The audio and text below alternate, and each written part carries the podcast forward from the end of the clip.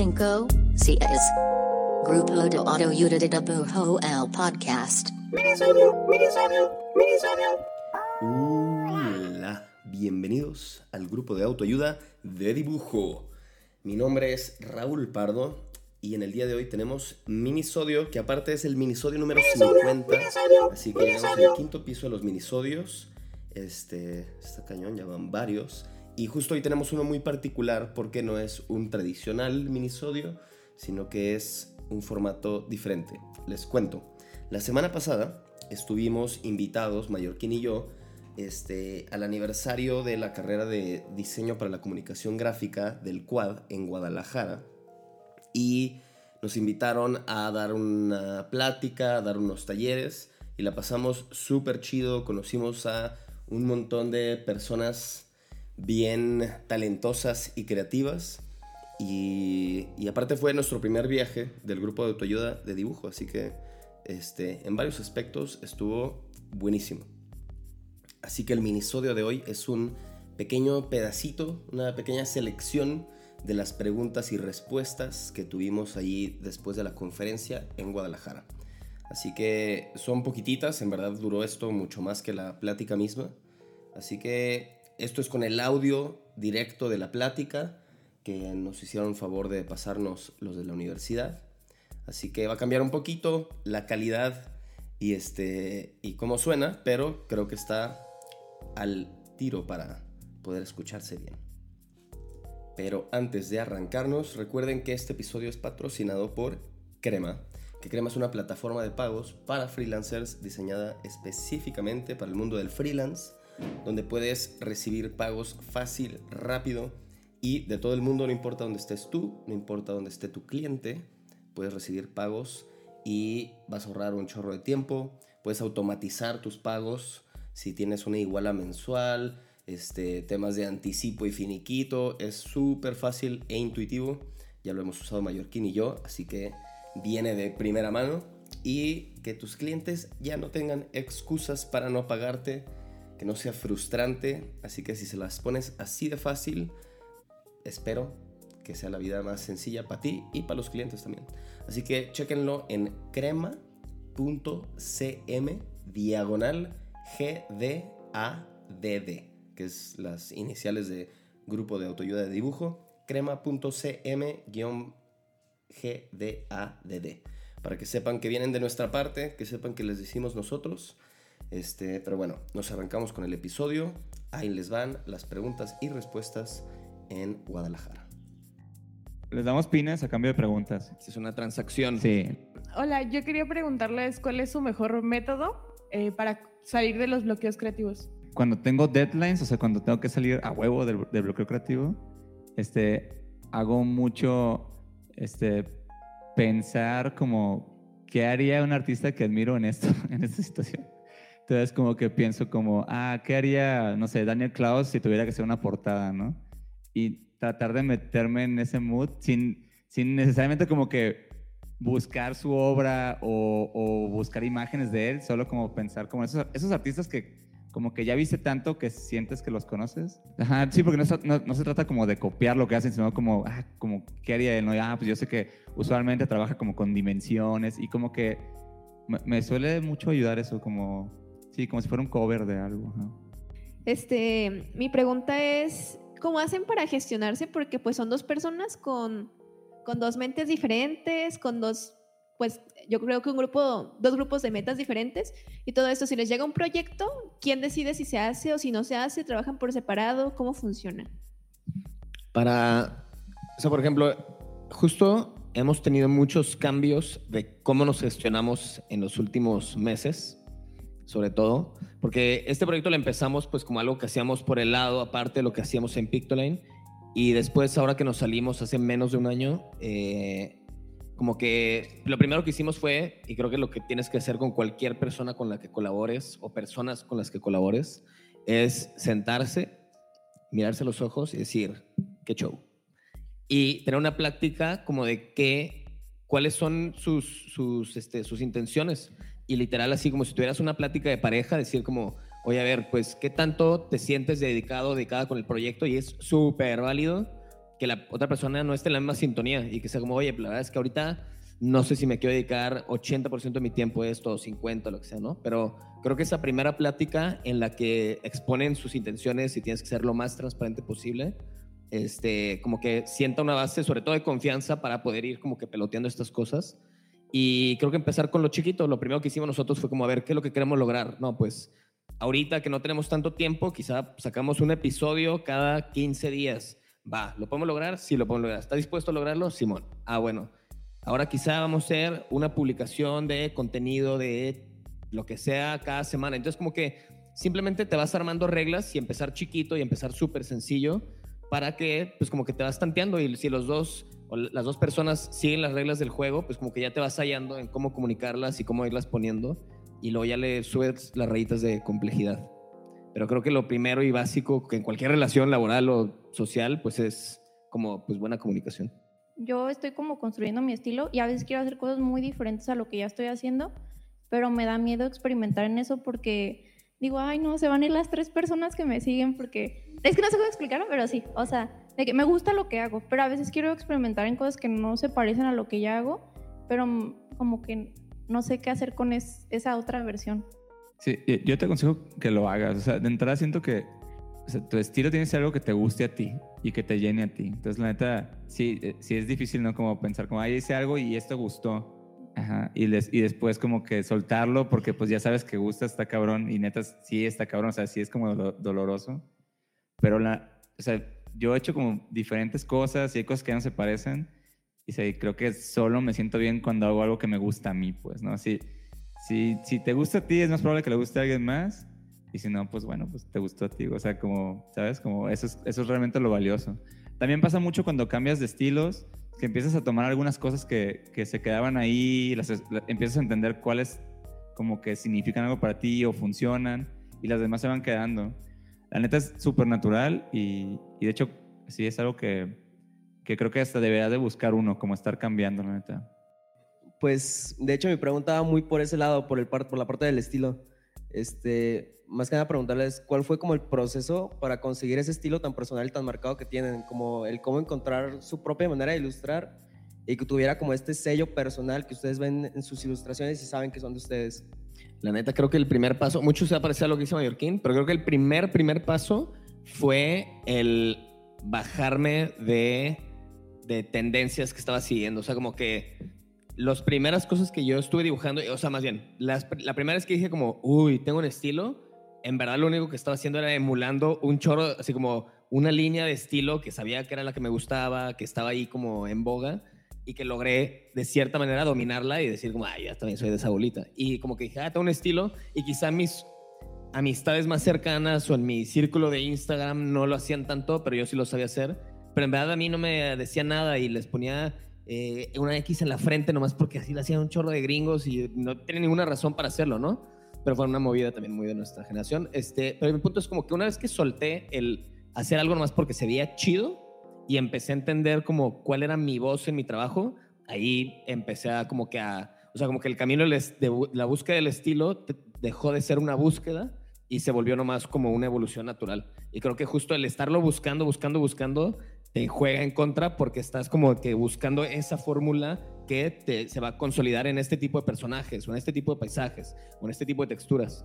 Y creo que nomás dejándote llevar por tu intuición de que, uy, cuando hago este tipo de sombras, siento bien, me funciona, siento que conecta con el tipo de sentimiento que queda ese dibujo. Cuando hago este tipo de personajes, es así como yo veo a los humanos y como me ayuda a expresarlos mejor. O sea, cuando las cosas sienten bien, vas a irte por un caminito mucho más sencillo que estar buscando activamente estilo. ¿Les ha pasado una situación en la que tienen un proyecto en conjunto? Porque ya veo que cada quien a veces tiene proyectos separados. Eh, de que tienen los dos una idea en el que están como, yo, esta idea que yo siento, siento que es perfecta para esto. Cada quien de forma diferente. ¿Cómo le hacen para llegar a como que la idea llegue a algo pues concluso y junto y uno se sienta como que alguien fue excluido o lo dejan como, tienen un sistema en el que tal vez este proyecto yo lo hago, ¿cómo le hacen? Porque siento que cuando nosotros que estamos trabajando en equipo, pues casi siempre suele pasar de que trabajo en equipo y no quiero como decir, ah, es que mi idea es mejor que la tuya, porque no considero eso. Pero eh, tal vez yo digo, ah, tal vez mi idea puede funcionar. Entonces, ¿cómo lo manejan ustedes? De los mejores consejos que se me ocurrirían, eh, que van medio, son medio dos en paquete, es dejar el ego a un lado y no tomarte las cosas personal. Y creo que si eso lo tienes como reglas de oro, vas a llegar mucho, muy lejos, tanto colaborando con gente como tratando con clientes y en general en cualquier aspecto creativo. El tema del ego creo que influye mucho en, en no estar pensando, si tú llegas a una junta y llegas pensando como, híjole, tengo la idea más chingona, inmediatamente va a ser, vas a poner una barrera a la defensa de si alguien dice algo más, tú vas a tratar de, encontrar un raciocinio de por qué tu idea está más chida que la demás, porque tú ya sabes que tu idea está bien chida, ¿no? Entonces, creo que el ego juega mucho esa trampa de no estar abierto a retroalimentación. Entonces, cuando es un sentimiento muy fuerte, tratar de tomar distancia y decir como, va, se me ocurrió esto, y, y ver si en equipo eso alimenta o funciona para el propósito inicial, ¿no? Y la parte no, de no tomarte las cosas personales, eso lo vimos, de hecho, Mallorquino yo muchísimo en, en Pictoline, que todos los días a las ocho y media de la mañana tenemos que bajar, no sé, seis ideas y que esas ideas en el transcurso de poquitas horas tenían que ejecutarse y salir finales. Entonces, como que el trabajo creativo era en la primera mitad, de, este, de la primera parte del día y duraba de que una hora para entre todas las personas pelotear ideas y escoger la mejor idea. Entonces, como que justo el poder dar retroalimentación y, y, que te la den y no tomártela personal, creo que es lo mejor que te puede pasar para que las cosas avancen y para que se tomen las mejores decisiones. Y la neta es que creo que con el tiempo ya te van a emocionar simplemente las ideas y como que el estar en el mundo creativo. Entonces, si Mallorquín dice una idea bien chida, estoy de que, güey, eso está demasiado chido. De que la mía, ya la tiré al baño, ¿no? Entonces, como que te vas a, o sea, vas, vas, automáticamente como que afilar el ojo y el olfato a dónde están las buenas ideas más que dónde están mis ideas y cómo caen mis ideas. ¿Y sabes que también ayuda mucho? Bueno, siento que nos ha ayudado como últimamente, es como, o sea, el mundo de las ideas es como bien, luego parece bien intangible, ¿no? Entonces, los proyectos creo que ayuda mucho tener objetivos como, como bien claros de lo que quieres que haga esa idea, ¿no? Porque es muy sencillo como descalificar ideas porque no suena chido, ¿no? Entonces yo recomiendo eso, como que el proyecto en sí que busca, o sea, es como un proyecto que busca este, vender algo, es un proyecto que busca audiencia, es un proyecto que va para tales target, ¿no? O sea, yo creo que si tienes como parámetros bien claros y casi de que cuantificarlos de lo que quieres hacer, es más sencillo este, entender qué idea va a funcionar y que nadie lo tome mal si su idea no funciona porque es como, ah, pues esa es, es una gran idea, pero no le habla como a quien estamos buscando, ¿no? O es una gran idea, pero eh, la temporalidad pues no es esa. Entonces yo siento que eso, eso ayuda un chingo para justo poder justificar también por qué algo no. Creo, creo, que también eso es importante como saber justificar cuando algo no funciona y por qué no. Y no nomás porque no se me hace tan padre. ¿Ustedes cómo le hicieron como para adentrarse como ese mundo como de ilustración, por así decirlo? Porque pues se me hizo curioso como que Pardo estaba en el, pues en diseño industrial y así, pues terminó como conviviendo con gente como, así que se dedica a la ilustración y no, pues tienen como esa, esas mismas ideas, ¿no? O sea, lo hicieron como yendo a un lugar en particular, no sé si por internet, mandando... ah, sí, justo. Este, yo, yo, yo la neta lo forcé, o sea, yo, yo no conocía a nadie, o sea, yo no conocía a nadie en el mundo de la ilustración, de hecho no conocía como nadie que fuera como ilustrador. Y lo, lo, que empecé a hacer fue que en mi último año en la universidad, o sea, yo y como cinco amigos de, de, mi grupo que estudiamos diseño gráfico, queríamos hacer ilustración, pero nadie era ilustrador ni sabía. Entonces como que dijimos, ah, vamos a hacer como este proyecto de ilustración, ¿no? Era una cosa que se, es un colectivo que se llama Buque que tengo. Y, y realmente lo que empezamos a hacer es que hicimos talleres con gente que, que eran ilustradores y los llevamos a Mazatlán, que es donde estudié y era como, ah, vamos a hacer un taller de ilustración, ¿no? Para la gente que, que no sabe ilustración, pero yo tampoco sé, pues entonces como que realmente fue como, como un, una trampa de que inventamos como este colectivo de ilustración, que nadie sabía nada de ilustración, y dábamos talleres gratuitos a, las, a, a personas que querían este, aprender, pero en ese mismo, en ese mismo proceso aprendimos nosotros, pues, ¿no? Y así también empezamos a conocer a ilustradores que ya eran ilustradores, o sea, llevamos a, a Mazatlán varias gente del DF que ya estaba trabajando en eso. Entonces yo creo un poco eso, o sea, como sí, o sea, tratar de, de generar un proyecto de ilustración que, que de alguna forma haga que, que te vuelvas ilustrador. O sea, solo, pues, sí, empecé a hacer algo y en eso que estaba haciendo algo, pues como que me hice de, de la carrera, pues realmente, sí. Yo opino lo mismo que Mallorquín y mi experiencia fue igual. O sea, yo hasta segundo año de la carrera conocí a la primera persona que ya estaba haciendo ilustración, este cuate que les decía, y, y fuera de él no conocía a nadie. Y por eso sí lo vi y le dije así como, güey, tú y yo vamos a hacer todos los proyectos juntos. O sea, y tal fue, fue forzar él, a ver, tú, tú y yo tenemos algo afín, vamos a hacer esto juntos. Y luego él me presentó a alguien más este, que también dibujaba, entonces ya éramos tres.